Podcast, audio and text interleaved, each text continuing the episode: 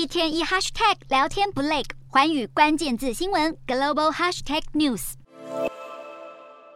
烂尾楼的屋主提着一桶桶的水走进黑漆漆的大楼，摸黑爬上楼梯到没水没电、空无一物的家。广西桂林这一整个街区都是像这样钢筋水泥外露的烂尾楼。不少屋主毕生积蓄砸在这，没有别的地方可去，只好在未完成的房子过一日算一日。烂尾楼停贷风暴，加上民众对房市的不信任，让中国房市持续吹寒风。为了振兴房市，北京当局九月底宣布，开放符合条件的城市政府自主决定在年底前阶段性维持下调或取消当地首套房贷款利率的下限。而为了在救房市的同时吸引人才移入，山东省临沂市祭出人才住房政策，给到当地就业或创业的博士研究生、硕士研究生或大专大学生最高三十五万人民币，约新台币一百五十六点八万的首购补贴金。不过，中国的房市危机已经蔓延到营建相关产业。中国的水泥产量在今年上半暴跌百分之十五，创下二十年之最，